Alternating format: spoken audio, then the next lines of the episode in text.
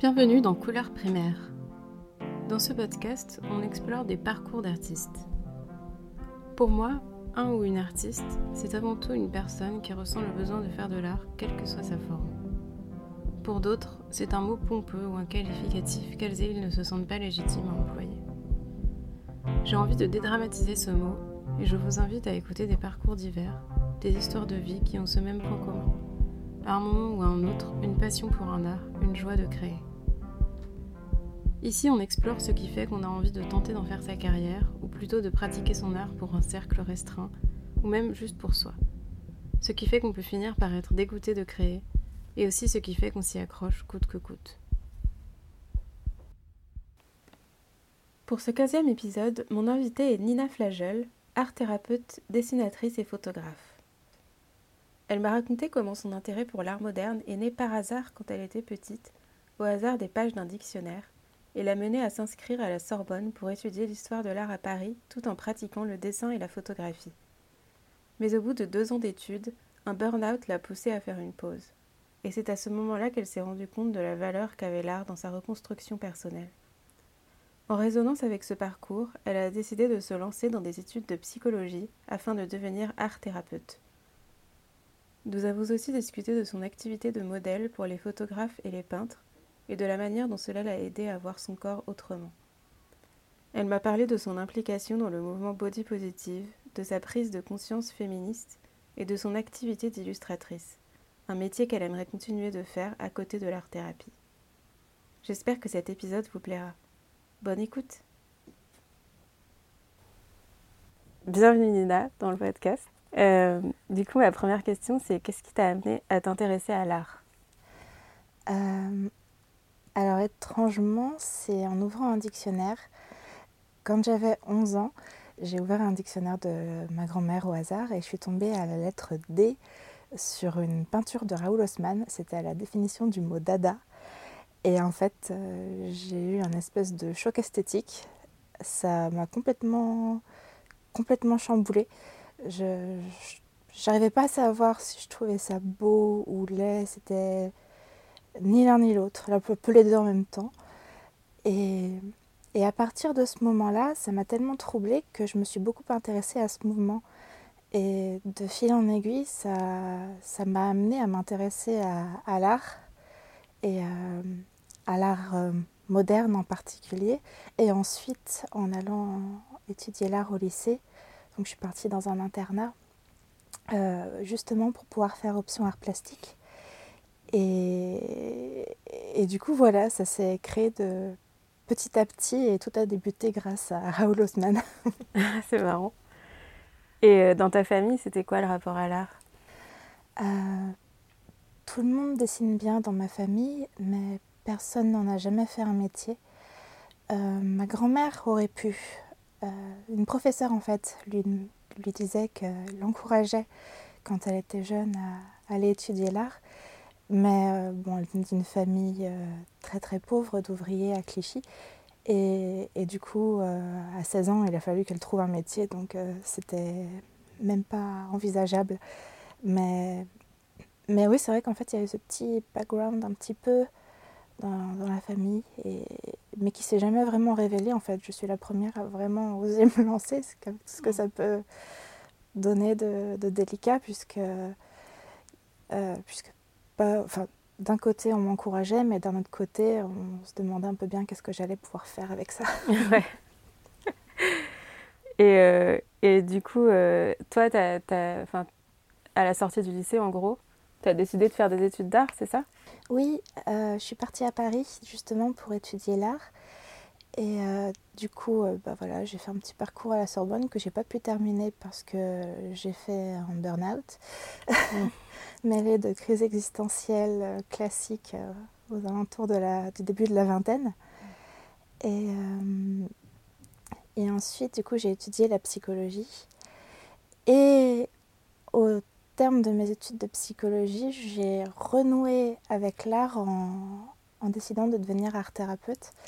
Et ça a été un peu une façon de, de, bah, de faire rejoindre ces deux, ces deux domaines au final que, que j'avais. D'accord. Et euh, du coup, pour revenir un peu en arrière, juste toi, tu as grandi où? En Bretagne. En Bretagne, d'accord. J'ai grandi en Bretagne, j'ai beaucoup bougé, mais c'est en Bretagne que je suis restée le plus longtemps. Et pour faire les études à Paris, avais, comment tu avais trouvé ces études-là? Non, bah, j'étais certaine que, que, je voulais faire de l'art, de l'art plastique. Ouais. Pour en faire quoi, je ne savais pas trop. J'ai eu beaucoup d'hésitations. J'ai voulu être... Euh, je voulais être différentes choses en fait. Je voulais être psychiatre et en même temps je voulais être artiste, je voulais être photographe, je voulais être euh, réalisatrice de films d'horreur même. Ça s'est jamais fait. Mais, mais euh, non, voilà, c'était à la fois clair et en même temps un peu confus. et euh, alors, du coup, ce que tu faisais à ce moment-là, c'était surtout du dessin, c'est ça? C'est ça, oui. Et la photographie, parce que du coup, toi, tu as été aussi modèle, euh, et je me demandais comment la photographie était arrivée, si la photographie, elle était arrivée avant que tu sois modèle ou après? C'est arrivé un peu en même temps. En fait, c'était la période où, j'allais pas très très bien, j'avais de grosses problématiques avec mon corps. Et, du coup, je me suis mise à faire des photos de moi et des portraits, donc qui étaient au début pas du tout dans, dans l'idée de les partager de les partager sur internet. Et puis, et puis bah, du coup, j'ai travaillé euh, la photo et puis je me suis dit, bon, après, je vais commencer à photographier des gens. Et puis voilà, il y a ce petit projet qui s'est un peu élaboré euh, malgré moi, de façon un peu imprévue. Et, et, du coup, à partir de ce moment-là, euh, quand euh, je me suis dit, voilà, toujours dans la même optique de, réapproprier mon corps, j'ai commencé à poser pour des photographes, pour des peintres dans des écoles d'art. Et c'est vrai que pour le coup, pour moi qui avais beaucoup de mal à, apprécier mon corps et à l'accepter, c'était euh, un peu euh, l'exercice dur de se retrouver euh, à poil devant une classe d'élèves. Mmh. Ça a été radical, mais très efficace. mais oui, justement, je me demandais ce que ça t'avait amené d'être modèle. Ça m'a aidé à, paradoxalement, à m'en foutre. Enfin, dit comme ça, c'est un peu bizarre on va dire, plus à, ne plus en faire toute une montagne de ces idées-là. C'est-à-dire que mon corps devenait purement utilitaire. J'enlevais mes vêtements, hop, je montais, ça devenait vraiment un outil de travail.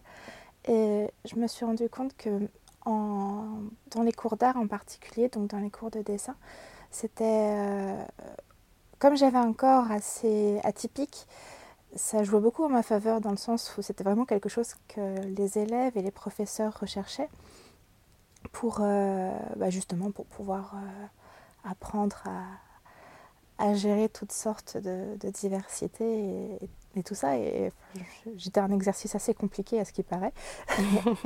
et, euh, et du coup, oui, c'est ça, c'est devenu presque un peu voilà, mon corps est devenu un outil et il a arrêté d'être euh, cette espèce de chose un peu euh, que je maîtrisais pas trop, cette chose un peu vague qui m'embêtait. et euh, pendant tes études, comment tu gagnais ta vie? Enfin, C'était tes parents qui t'aidaient ou tu avais un boulot? Non, pas du tout. Bah, mes parents sont, sont ouvriers, ma mère fait des, des garderies et et enfin, ils sont ouvriers en Bretagne, du coup, c'est pas, ils sont pas du tout en possibilité de m'aider. Euh, du coup, bah, je gardais des enfants en fait, et je le fais bah, toujours, puisque là, je suis, sur le point de terminer mes études, mais littéralement. C'est-à-dire que ma soutenance de fin d'études est samedi. Ah oui, Dans cinq jours. Donc quand je dis sur le point, c'est littéralement. Trop bien. Et du coup, alors toi, enfin l'art, t'es arrivé à l'art vraiment par le dessin en fait, c'est ça? Complètement. J'ai toujours dessiné. C'est vraiment une continuité d'un truc d'enfance, quoi, c'est ça? Complètement, j'étais le genre de petite fille qui, dessinait des, nuages avec des sourires, des fleurs avec des sourires partout. Vraiment partout. Et comment tu trouves ton inspiration pour dessiner? Euh, Je sais pas, parfois ça me vient de façon assez, euh, assez inattendu. C'est-à-dire que je peux voir un petit détail dans la rue, quelque chose, n'importe quoi. Et, et hop, j'ai un petit flash. J'ai une image qui se crée dans ma tête et il faut que je la dessine. Et euh, du coup, c'est vrai que c'est assez difficile à contrôler. Ça vient tout seul. et la photographie, euh, tu continues à la pratiquer? Beaucoup moins, mais je vais m'y remettre maintenant que j'ai terminé mes études. Et euh, j'aimerais bien réussir à créer justement un, un, petit projet de photothérapie, justement pour, bah, dans la continuité de ce que j'ai expérimenté sur moi-même, en fait, d'aider les personnes à, apprécier leur corps, à se le réapproprier par, euh, en posant par la photographie. Hmm. Ah, c'est chouette. Alors du coup, cette décision de faire de l'art-thérapie, c'est arrivé quand? Enfin, En gros, tu m'as dit, donc d'abord, tu as commencé par des études d'art, enfin, de, d'ailleurs, c'était d'histoire de l'art, c'est ça? Oui. Ouais, l'histoire de l'art. Après, tu as arrêté ça. Après, tu as fait des études de psy, c'est ça? C'est ça. Bah, en fait, euh, du coup, j'ai eu cette période où où ça allait vraiment pas. Mm. Et, et puis je me suis beaucoup remise en question. C'était vers, euh, vers 24 ans. Je ne savais pas du tout ce que j'avais envie de faire. Et puis, et puis en fait, du coup, en expérimentant l'art en tant que thérapie sur moi-même, par la, par la photo, par le dessin, ça m'a tellement aidé que je me suis dit que ça pouvait être une piste mais pour pouvoir faire ce métier, je voulais faire les choses proprement. Du coup, je me suis dit, bah, l'idéal, c'est quand même de commencer par la psychologie. Du coup, euh, je me suis inscrite en, psychologie. Et euh, d'ailleurs, j'ai réussi à battre, à, mettre un coup de pied aux fesses au déterminisme parce que je suis la première personne de ma famille depuis que le bac existe à l'avoir.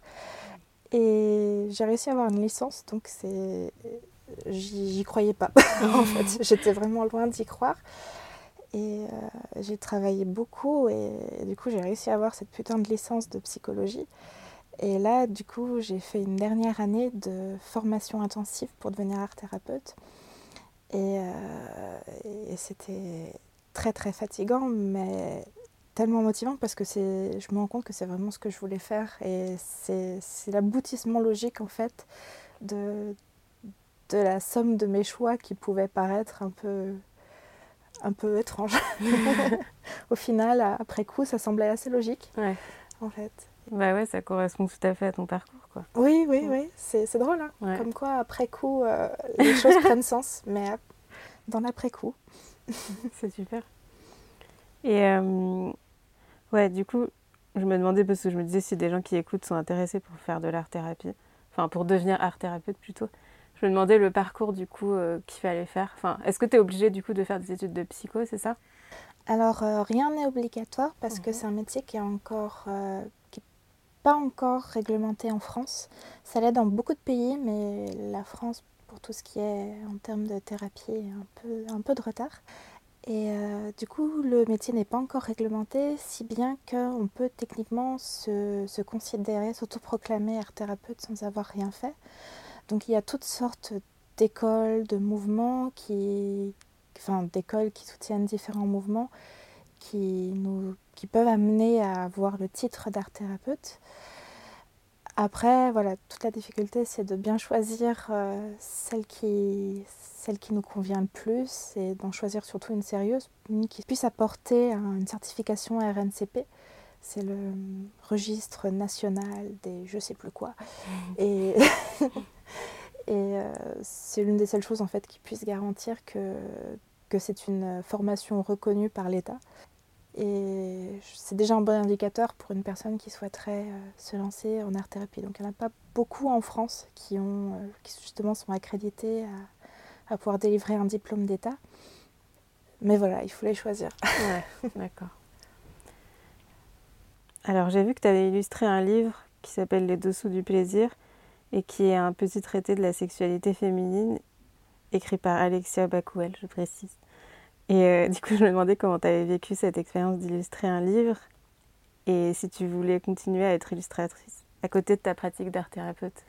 J'aimerais beaucoup. À vrai dire, j'attendais avec impatience la fin de mes études pour pouvoir m'y remettre. Ouais. donc là, voilà, j'aurais jamais été aussi proche. Donc, euh, je vais sauter sur l'occasion d'ici peu. bah, en fait, je connaissais Alexia parce que elle, était, elle est la créatrice du cabinet de curiosité féminine, qui, que je vous invite vraiment à aller voir si vous ne connaissez pas, c'est vraiment chouette. Et, euh, et du coup, j'avais beaucoup écrit pour elle, donc toujours dans cette période où, je me questionnais beaucoup. Euh, j'avais rédigé pas mal de, petits textes euh, au sujet de, du body positive, le mouvement qui était à l'époque. Et du coup, euh, je l'ai connue par ce biais-là. Et ensuite, euh, je me suis mise à venir pendant les ateliers qu'elle donnait et à illustrer. En fait, j'étais là dans un petit coin et puis je dessinais petit à petit ce qui me passait par la tête, en, résonance ou pas d'ailleurs avec, euh, avec ce qui se disait. Et du coup, quand elle a écrit son livre, bah, elle a pensé à moi, alors j'étais bien contente. non, c'était génial j'ai hâte de, de, continuer à dessiner et de reprendre ça sérieusement. Parce que pour moi, c'est vraiment vital. Ouais, super.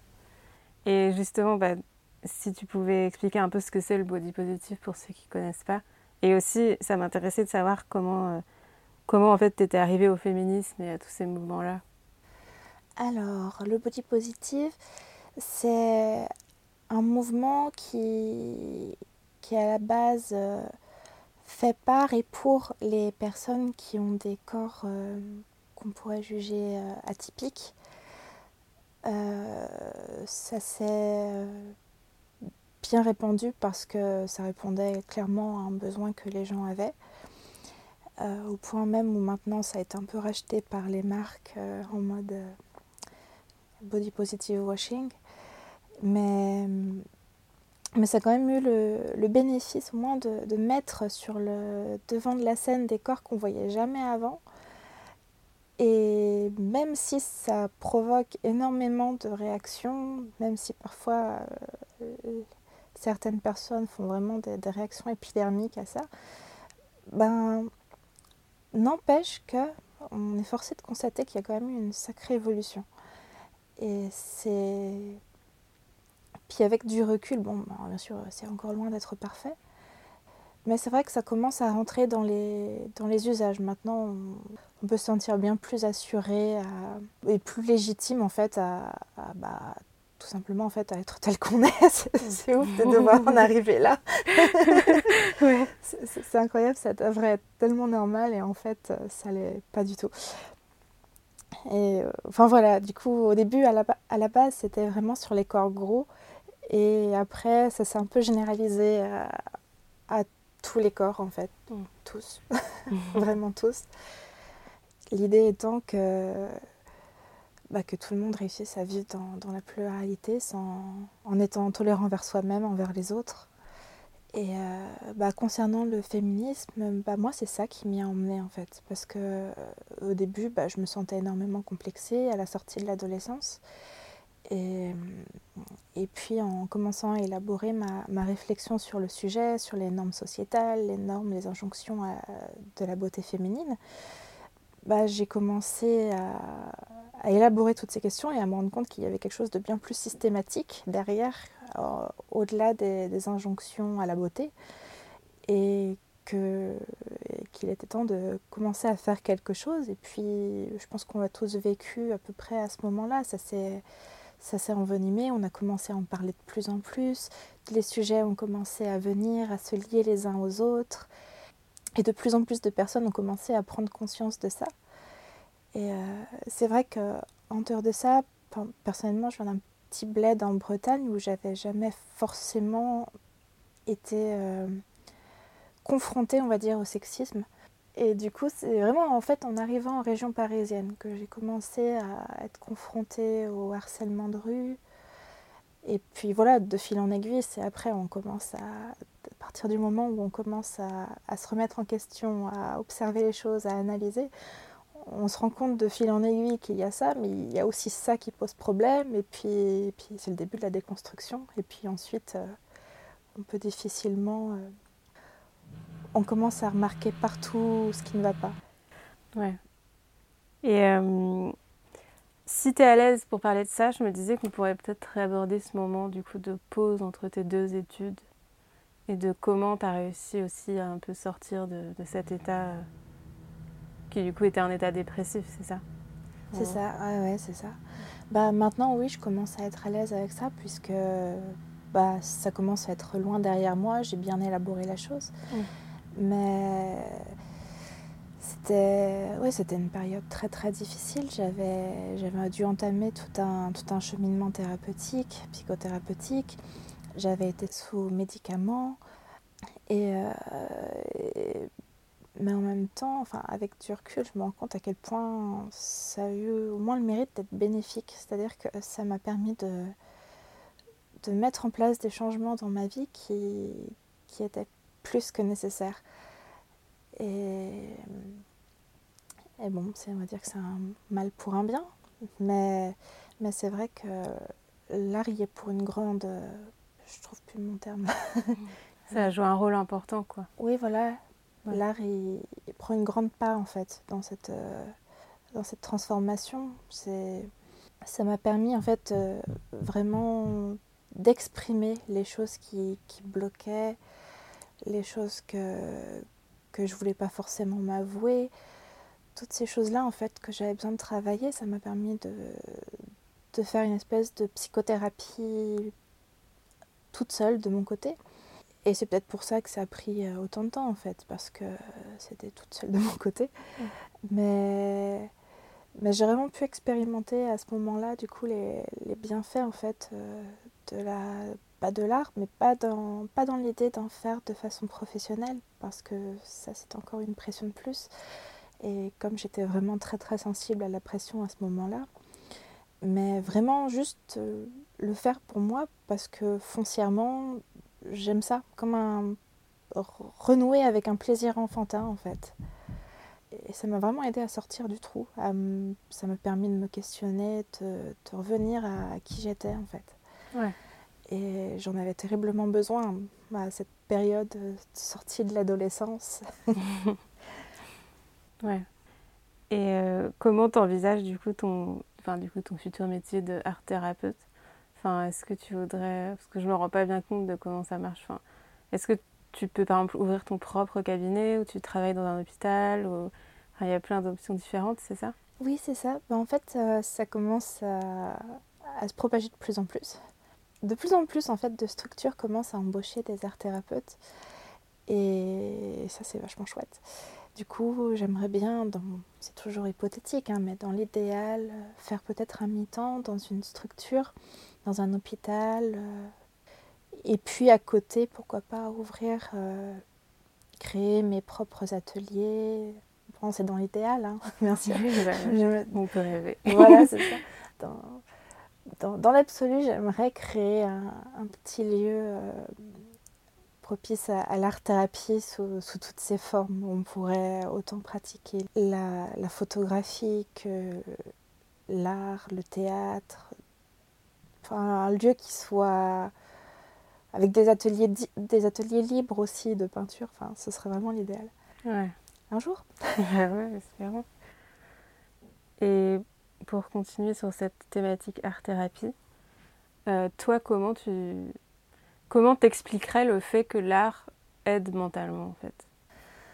Euh, Disons que je pense qu'en fait, au-delà de l'art, ce qui aide, c'est la créativité.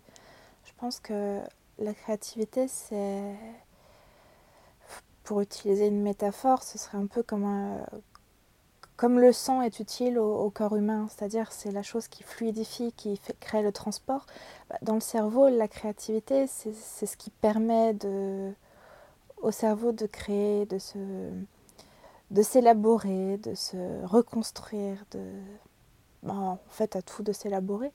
Et c'est vraiment là-dessus que, bah, que l'art-thérapie, surtout, essaye de, de travailler justement en favorisant chez les patients, chez les personnes en souffrance, un travail autour de la créativité pour relancer cette créativité qui, à terme, espère euh, leur permettre justement de bah, peut-être en fait de retrouver un petit peu de légèreté, un peu de plaisir peut-être à, créer et, puis retrouver le goût de vivre en fait. Et enfin, à mon sens, c'est ça qui crée euh, l'art-thérapie. C'est pour ça que c'est pas forcément nécessaire, par exemple, euh, pour. Euh, enfin, après, il y a plusieurs mouvements en art-thérapie. Il y a des mouvements qui sont purement accrochés à, l'art en tant que. Par exemple, au niveau de la peinture, la dramathérapie. Après, je pense que c'est important de pas tout cloisonner et, et au contraire, justement à pas considérer que c'est l'art en soi, la pratique de l'art qui pourrait guérir, parce que bon, on sait bien que c'est pas forcément le cas. De nombreux artistes n'ont pas forcément réussi à, se soigner avec la pratique de l'art, mais, mais justement, au moins, cette, euh, cette idée d'encourager la créativité, et c'est ce qui fait justement que ça pourrait, que ça peut faire en sorte que ce ne soit pas adapté uniquement à à des patients qui, qui, sont artistes et que ça puisse s'adapter à tout le monde. Et voilà, du coup, on travaille plus après sur. On essaye d'inventer en fait en art thérapie des dispositifs qui peuvent être. C'est-à-dire qu'on utilise des, des outils issus de l'art, mais pas forcément comme euh, on pourrait les utiliser dans une pratique artistique. Et c'est ça qui fait la différence. D'accord. Ah, c'est intéressant. Je sais pas si c'est très clair. Oui, c'est clair. Euh, et je me demandais si tu avais déjà eu envie de pratiquer un autre art que la photographie ou le dessin. Hmm. Oui, j'aimerais bien faire un peu plus de théâtre. Enfin, c'est-à-dire que j'en ai fait un peu au niveau scolaire, c'est-à-dire vraiment pas grand-chose. Mais le théâtre ou le mime, mais c'est vraiment quelque chose qui m'attire. Ou la sculpture. Enfin, j'aimerais tout, mais, mais sans pression, juste pour le plaisir de faire, pas pour, euh, pas pour en faire quoi que ce soit, peut-être même probablement pour euh, sans le montrer à qui que ce soit, mais juste, euh, juste pour le plaisir de la chose. Mmh. Ah, c'est chouette. Ok, bon bah merci beaucoup Nina. Bah, merci beaucoup à toi. Et voilà, c'est la fin du podcast. Merci beaucoup à Nina d'avoir partagé son parcours avec nous. Mille merci à Podium Club pour la musique du générique. Pour voir les œuvres de Nina, vous pouvez la retrouver sur Instagram sous le pseudo Nina Flagel, tout attaché, N-I-N-A-F-L-A-G-E-U-L, sur Facebook sur sa page L'imaginerie de Nina et visiter son site internet www.ninaflagel.com. Vous pouvez aussi retrouver ses illustrations dans l'ouvrage Les Dessous du plaisir d'Alexia Bakuel. Si vous avez apprécié ce podcast, n'hésitez pas à en parler autour de vous, à le partager et à lui mettre une pluie d'étoiles. Cela aide beaucoup à le faire connaître et votre soutien est précieux. Vous pouvez écouter tous les épisodes sur SoundCloud, Deezer, Spotify, Apple Podcast et Podcast Addict et suivre nos actualités sur Instagram et Facebook. À bientôt!